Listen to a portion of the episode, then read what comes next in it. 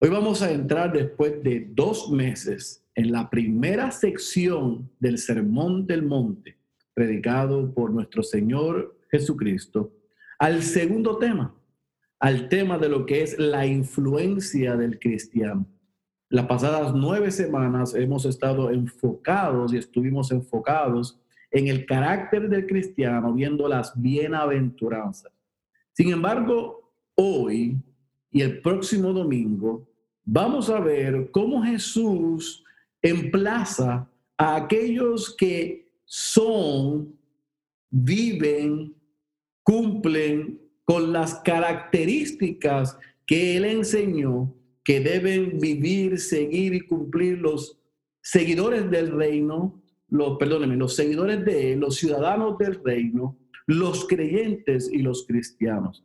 Y es por eso que te pido que vayas a tu Biblia, al Evangelio según Mateo, capítulo 5 y vamos a concentrarnos exclusivamente en esta mañana en el versículo 13.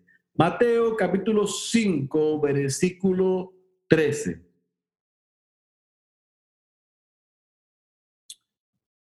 Dice la palabra del Señor, voy a leer, voy a orar para pedir la asistencia del Espíritu para este servidor, pero también para el que ve y escucha.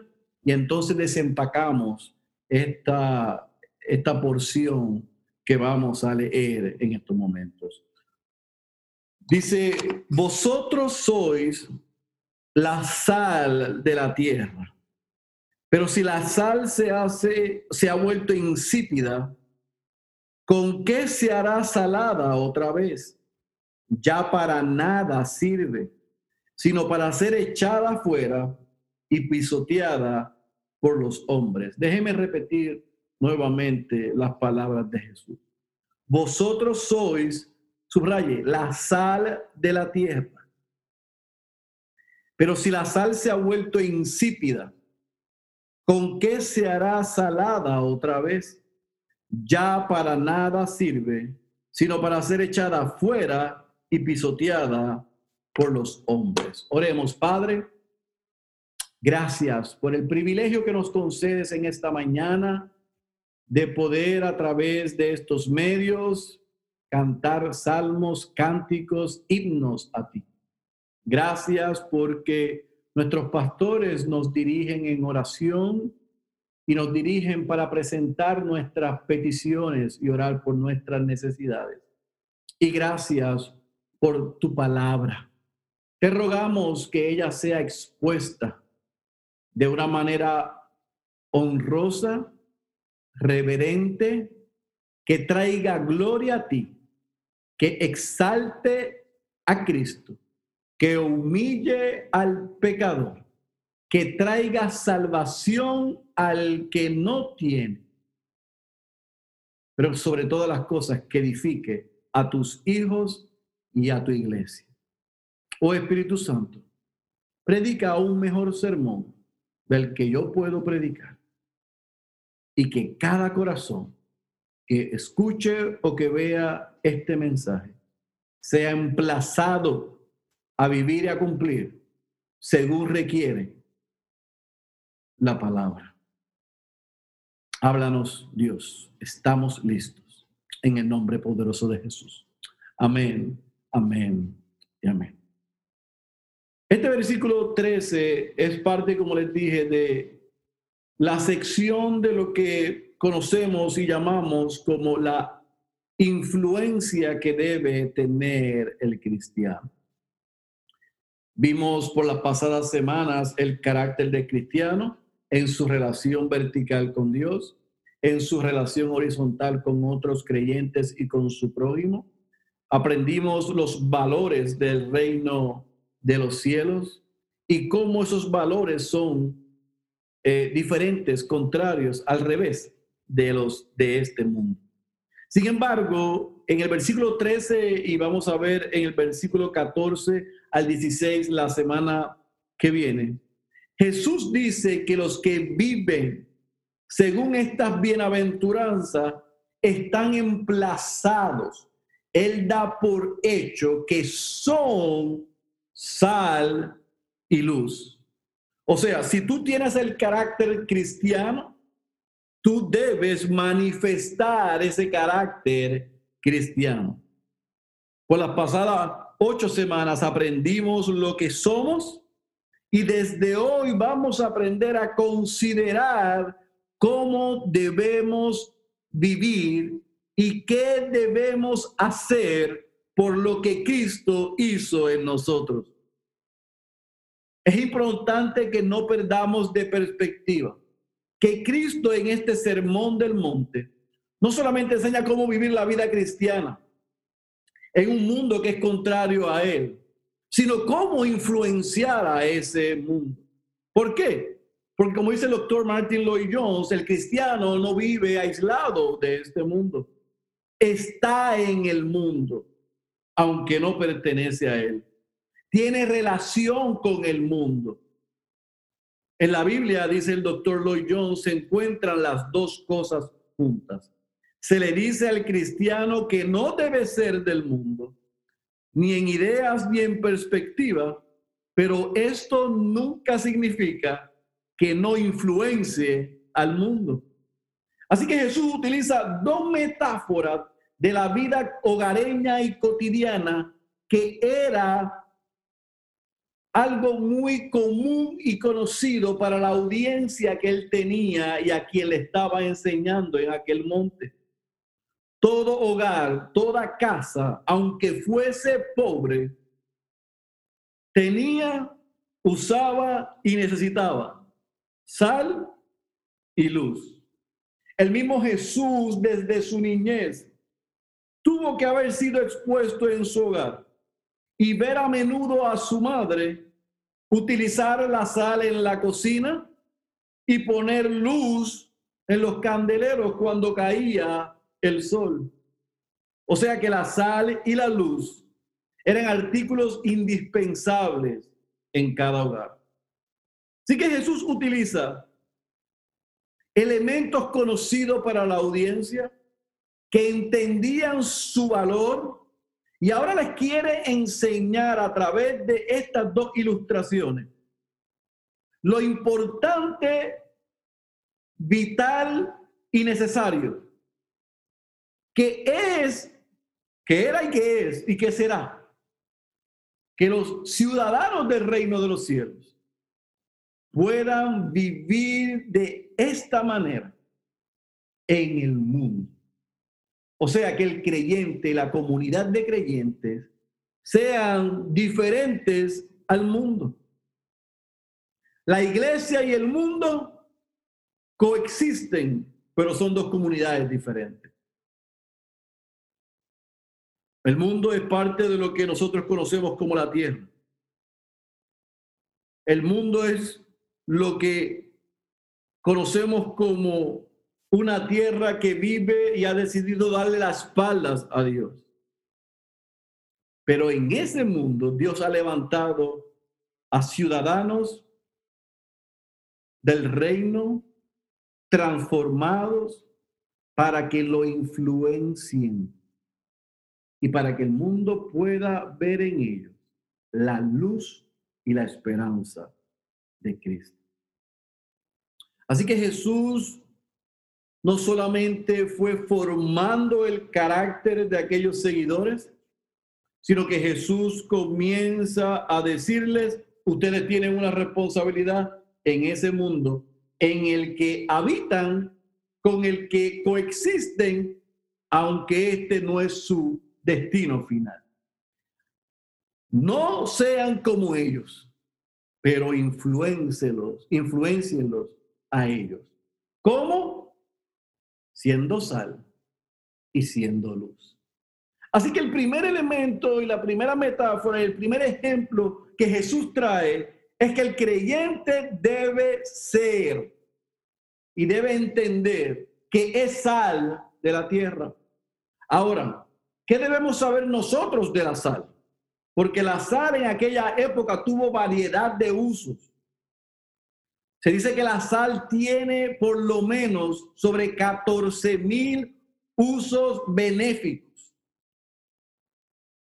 La sal fue y es utilizada para darle condimento, para darle sabor, pero también fue utilizada y es utilizada como preservador o preservativo. Evita que se pudra los alimentos. De hecho, la sal es el condimento más antiguo usado por el hombre. Así que la sal como preservativo de los alimentos tiene un simbolismo porque apunta a la incorrupción, o sea, a la pureza.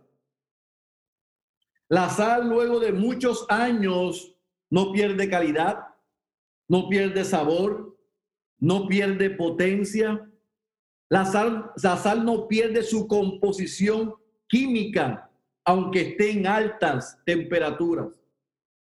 La sal detiene el avance de la destrucción de la putrefacción. Y vemos en el Antiguo Testamento que la sal tenía una función en la ley.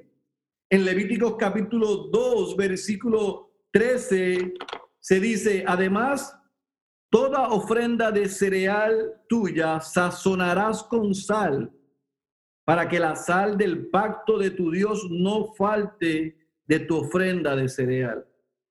Con todas tus ofrendas ofrecerás sal. Ezequiel capítulo 43, versículo 23 y 24.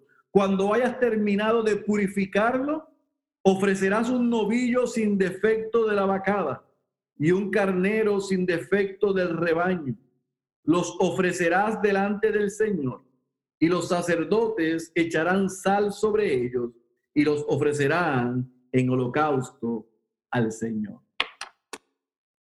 solamente dos ejemplos del el valor y la importancia que tenía la sal en la vida cotidiana, pero también en las exigencias dadas por Dios en la ley para ofrecer sacrificio. Ahora, ¿por qué Jesús, con esa conciencia y valor que tiene y tenía la sal en aquel momento para aquella población, les dice a sus seguidores, sean o son la sal de la tierra. Algunos pueden entender y decir, bueno, porque la sal da salud y la sal da vida. Pero según lo que acabo de decir, vemos que esa no es su función principal, sino que la sal lo que evita es la putrefacción. La función principal de la sal era preservar y actuar como un antiséptico.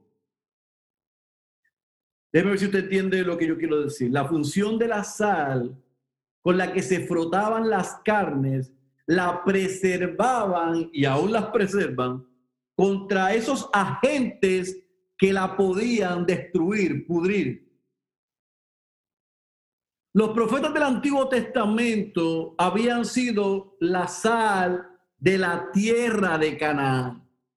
Los apóstoles eran la sal de toda la tierra porque recibieron la encomienda de nuestro Señor Jesucristo de ir por todo el mundo predicando el Evangelio.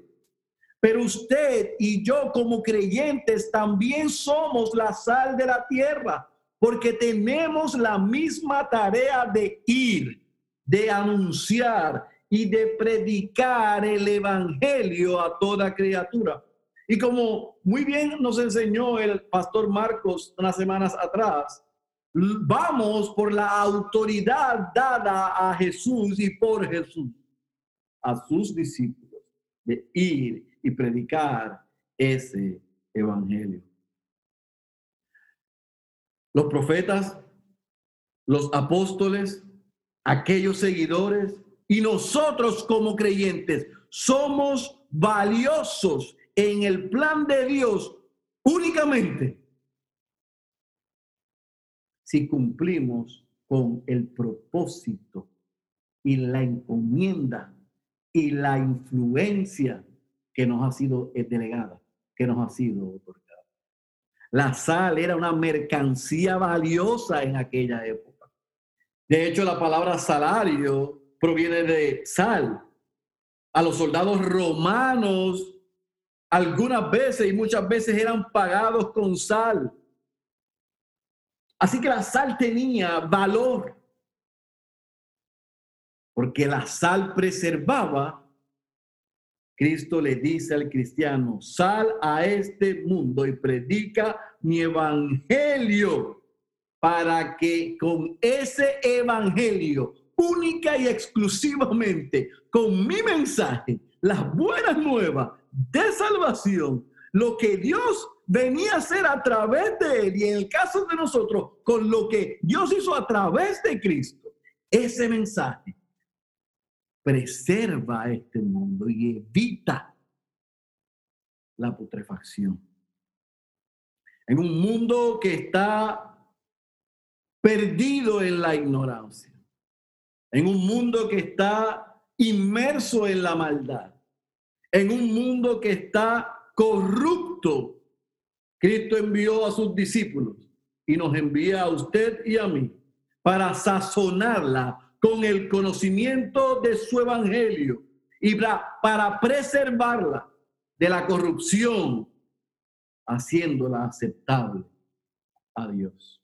Qué gran encomienda y qué gran responsabilidad.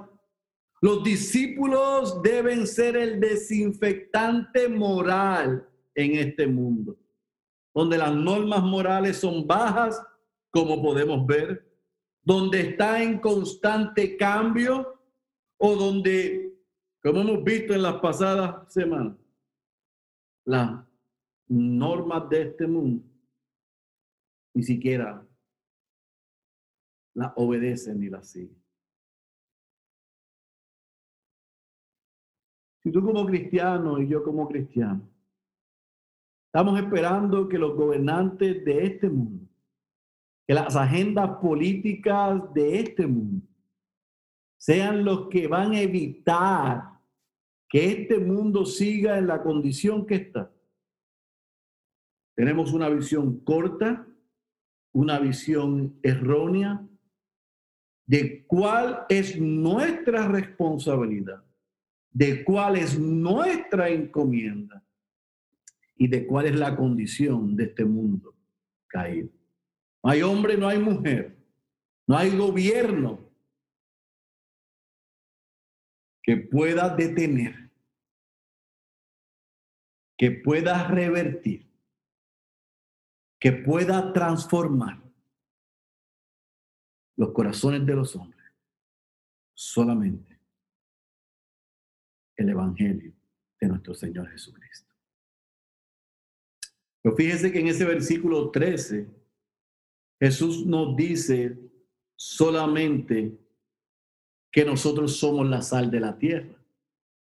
Jesús dice que si la sal se vuelve insípida, sin sabor, insignificante, ¿con qué será salada otra vez? No lo digo yo, no lo dice Félix Cabrera. Jesús dice, ya para nada sirve. O sea, si no eres influencia cristiano, no sirves para nada. Jesús cierra esta primera ilustración diciendo, si la sal queda sin sabor, si tú no cumples con tu labor de influenciar a este mundo con el Evangelio, oh, tú no sirves, yo no sirvo para nada. La sal debe mantener su salinidad para que tenga valor alguno.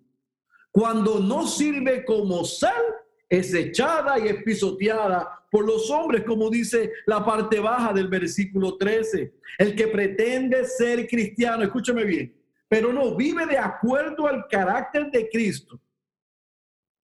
No vive según Cristo nos enseña en esta bienaventuranza y en este sermón pierde la esencia natural y esencial que tiene como cristiano. Si tú y yo no apuntamos a Cristo y a este crucificado, entonces, ¿qué valor tenemos alrededor de aquellos que no le conocen? Si los cristianos nos seguimos ajustamos, ajustando a los trending sociales, a lo que está de moda, a la cultura, y no vamos a ser cristianos contra cultura, Jesús dice que no valemos nada. Ay, Pastor Félix, pero es que eso suena muy fuerte. Gracias a nuestro Dios, que son palabras de Jesucristo, no son mías.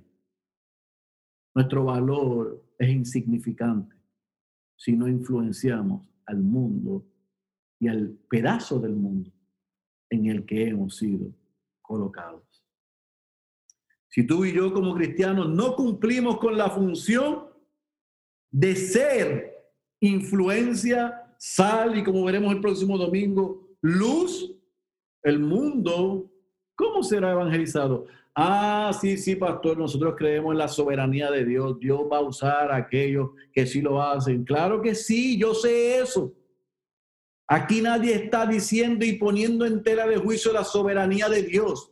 Aquí lo que Jesús está enseñando es la responsabilidad de cada creyente. Usted y yo somos la sal de la tierra y tenemos una responsabilidad. Y Jesús espera que nosotros salgamos y compartamos el Evangelio. Porque si no lo hacemos, dejamos de ser útiles para Dios. Seremos una verdadera desgracia como cristianos. Charles Spurgeon decía, y en todas mis oficinas en los pasados 10 años ha estado este mensaje. Si a ti no te interesa la salvación de los demás, es porque seguramente tú no eres, no eres salvo. Ten eso por seguro. Cada vez que la gente entraba en oficina y veía eso, no les gustaba la expresión, creían que Spurgeon era muy radical y que por ende Félix Cabrera también lo era. Pero ciertamente, si no somos sal y no somos luz, si la sal pierde su valor y si la luz se esconde, ¿para qué servimos? Así que el llamado para concluir, aterrizar y concluir este mensaje y este sermón en esta mañana para nosotros es que la forma en que tú y yo podemos ser la sal de la tierra es haciendo la diferencia, es influenciando a este mundo pecaminoso. Usted y yo como cristianos somos una clase distinta, única, notable. Hablamos distinto, actuamos distinto y respondemos de manera diferente. Nosotros no pasamos poniendo mensajes en nuestras redes sociales de que solamente somos cristianos. No, si nosotros actuamos como cristianos si de verdad somos pobres en espíritu, que lloramos por nuestra condición, que somos humildes, que tenemos hambre y sed de justicia, que somos misericordiosos, que tenemos un limpio corazón, que procuramos la, la paz y que estamos conscientes que la recompensa en este mundo es ser perseguido y no vamos a responder con violencia por la causa del Evangelio, asumimos nuestro, nuestra posición y nuestro lugar y somos influencia, sal y luz de la tierra y del mundo. No nos contaminamos ni participamos con lo que hacen otros, sino que usamos nuestra influencia para preservar y detener la putrefacción de este mundo con el único mensaje que lo puede cambiar y transformar, el Evangelio de Jesucristo.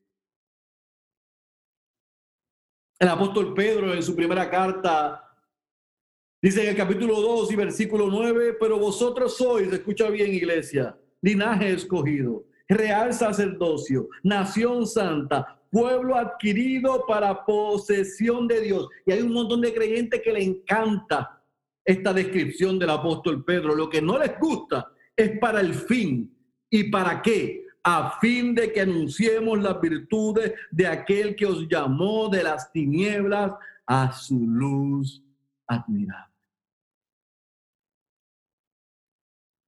Entonces, ¿qué debemos hacer si en esta mañana, como cristianos, como iglesia, hemos sido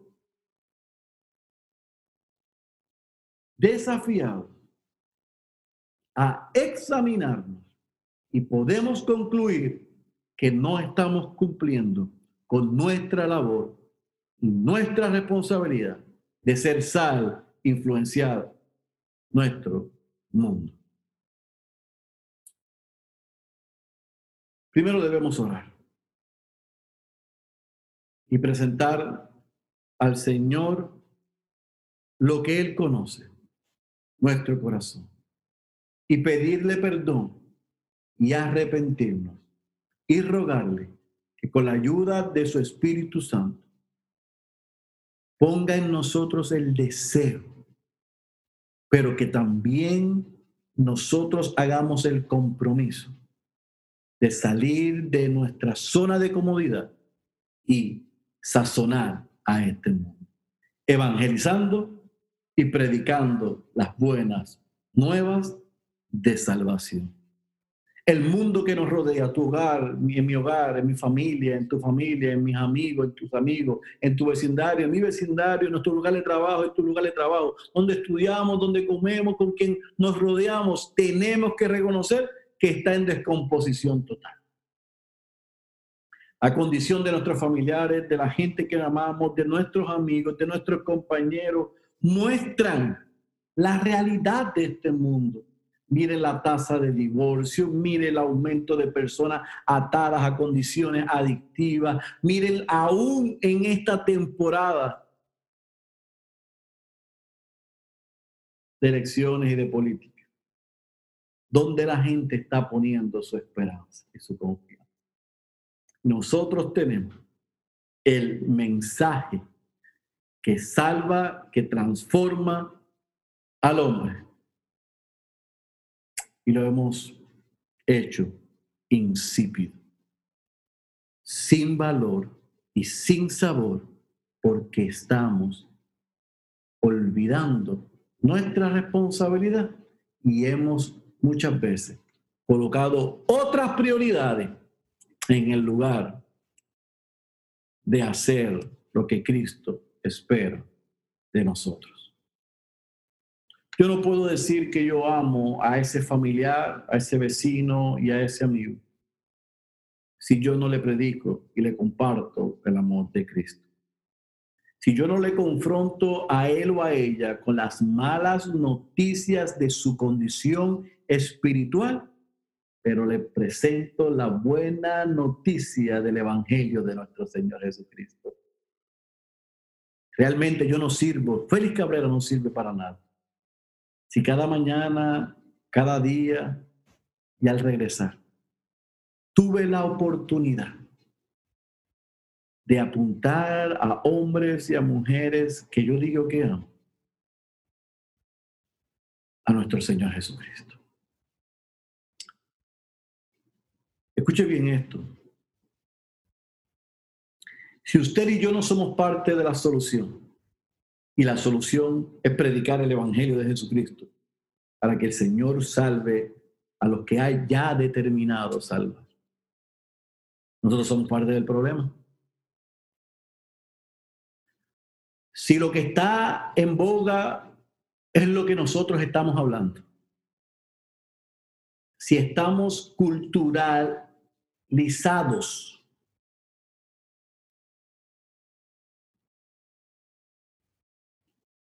no estamos cumpliendo nuestra función de ser. No estamos cumpliendo nuestra responsabilidad. Y mi querido hermano, no estamos siendo influencia. Cristo le exigió a sus seguidores que fueran diferentes, que salieran a compartir el mensaje que transforma, el mensaje que cambia, el mensaje que salva. Y si ellos no cumplían con su responsabilidad, Jesús les dijo, ustedes no sirven para nada. Yo creo que es el mismo mensaje que caló profundo en aquellos que estaban allí. Yo ruego al Señor que cale profundo en nuestros corazones. Y que podamos entender que la gloria del Evangelio es que cuando la iglesia es completamente distinta al mundo, nunca dejará de atraer. Esa es la gloriosa verdad del Evangelio. Cuando el creyente y la iglesia es distinta al mundo, nunca dejará de atraer al mundo. Pero si la iglesia quiere ser como el mundo, ha perdido su valor, ha perdido su influencia. En Ciudad de Dios, queremos ver que cada miembro y que cada creyente viva cada una de las bienaventuranzas que hemos aprendido. No para ser una iglesia y una generación con conocimiento en nuestra cabeza, en nuestras cabezas, y arrogancia en nuestros corazones. Con conocimiento en nuestras cabezas, pero no una palabra de esperanza en nuestros labios para aquel que vive en este mundo caído y perdido. Nosotros queremos ser una iglesia que salga y sazone con la verdad del Evangelio a este mundo caído y perdido, que piensa que el 3 de noviembre, quien salga elegido, cambiará los destinos de este país. Cuando la verdad es que la esperanza de Puerto Rico, de Estados Unidos y del mundo es que los pecadores reconozcan su condición, vengan en arrepentimiento y en fe para que puedan ser salvos y aún en medio de este mundo perdido puedan disfrutar y vivir como nosotros hemos aprendido. Ese mensaje, esa verdad y esa esperanza es la responsabilidad que tiene la iglesia del Señor en ir y compartirla, en ir y proclamarla, en ir y enseñarla. Es un mendigo diciéndole a otro mendigo dónde está la comida seamos la sal de la tierra. Y quiera Dios que a través de la responsabilidad que Cristo nos delegó, usarnos para su gloria y que a través de la clara exposición del Evangelio, muchos puedan venir en arrepentimiento y en fe. Seamos sal en nuestro hogar en nuestra comunidad, en nuestra familia, en nuestro trabajo y en cualquier lugar que vayamos. Porque al fin del día, si no hacemos lo que se nos encomendó, Jesús dice que no servimos para nada. No deseamos que se diga eso de nosotros, sino que Jesús un día pueda decir que nosotros vivimos como Él esperó de nosotros. Y que un día Él pueda decir que nosotros cumplimos con lo que Él nos encomendó. Así que ciudad de Dios, yo espero que la palabra de Dios haya cumplido su propósito y nos haya emplazado hoy a salir de nuestra zona de confort, de nuestra zona de comodidad y compartir el Evangelio en tiempo y en fuera de tiempo. Si tú escuchas o ves este mensaje hoy y entiendes que tú eres un ciudadano de este mundo que ha vivido de espaldas a Dios, siendo su propio Dios, yo quiero que tú sepas que el Señor ha permitido que tú escuches este mensaje. Y que por amor a Él, pero por amor a ti, yo te ruego que tú reconozcas que eres un pecador o una pecadora y vengas en arrepentimiento. Y que creas que Dios se hizo hombre en la persona de Jesús y que Él vivió la vida que no has podido vivir y que recibió la muerte que tú y yo merecíamos, pero que al tercer día el Padre lo resucitó de entre los muertos para que hoy tú puedas responder y recibir no solamente salvación, perdón de pecados y salvación, sino también vida eterna. ¿Para qué? Para que también seas la sal de la tierra y vayas a donde otros y le digas que Jesucristo es el Señor. Clama a viva voz y dile, Dios, tú eres un gran salvador y yo soy un vil pecador. Perdona mis pecados y sálvame. Añádame a tu familia y úsame para hacer influencia en este mundo caído. Quiera Dios que hoy tú hayas respondido a este mensaje. Si eres cristiano, que cumplas con tu labor. Y si no eres cristiano, que hoy vengas en arrepentimiento y en fe para que seas parte de la familia. El que tenga oídos para oír, yo ruego que haya escuchado la voz de Dios. Permítame orar. Padre, gracias por este privilegio que tú me has concedido de poder compartir tu palabra en esta mañana. Te rogamos que, a pesar de mí, a pesar de mi condición, de mi pecado, de mis limitaciones, a pesar de aún mis equivocaciones, tú hayas hablado claramente a través de tu palabra y tu consejo y la, el emplazamiento que Cristo le da a sus seguidores, a que nosotros como iglesia podamos evaluarnos, arrepentirnos y cumplir nuestra función de preservar, de detener la putrefacción espiritual de este mundo a través de la proclamación del Evangelio.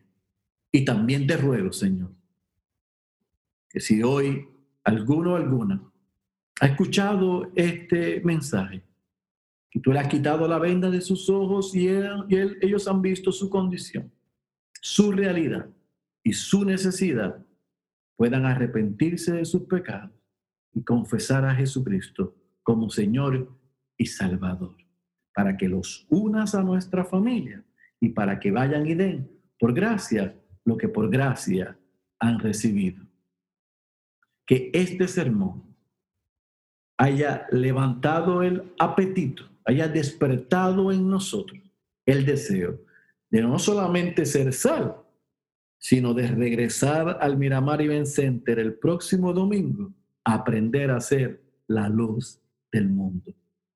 Para que con estas dos enseñanzas podamos reenfocar e influenciar en el lugar donde nos has colocado, Señor. Te damos gracias por Cristo. Yo te doy gracias por tu palabra, pero también te doy gracias por la iglesia. Hoy yo te ruego que tu iglesia cumpla la labor para la cual fue constituida.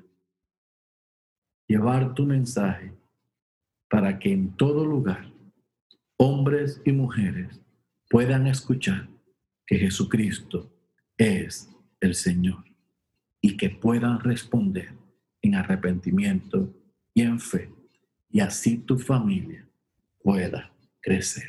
Esa es nuestra oración y petición y agradecimiento en el nombre poderoso de Jesús.